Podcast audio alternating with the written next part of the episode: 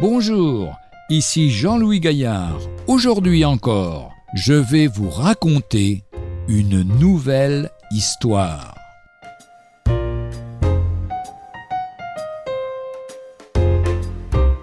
Dans les bras de son père. Annette dormait dans son lit au premier étage quand elle fut réveillée en pleine nuit par une sensation d'étouffement. Une épaisse fumée avait envahi la chambre. Elle se rua vers la porte, mais l'escalier était en feu. Elle ouvrit la fenêtre et se pencha au dehors. Déjà, plusieurs voisins s'étaient rassemblés en bas de l'immeuble et la regardaient. L'un d'eux s'avança et lui cria Saute, petite, saute, je vais t'attraper. Non, c'est trop pour ses quatre ans. Elle avait trop peur. Et pourtant le feu menaçait maintenant le toit, qui risquait à tout instant de s'effondrer. Déjà, la fumée lui piquait la gorge et les yeux, elle suffoquait, elle n'y voyait plus rien.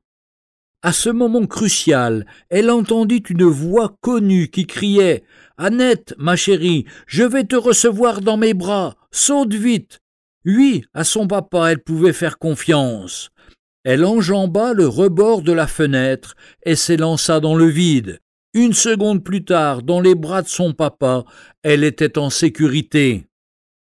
C'est cela la foi, une confiance totale, non pas dans un homme, mais dans quelqu'un qui est tout-puissant et peut vous sauver de la mort.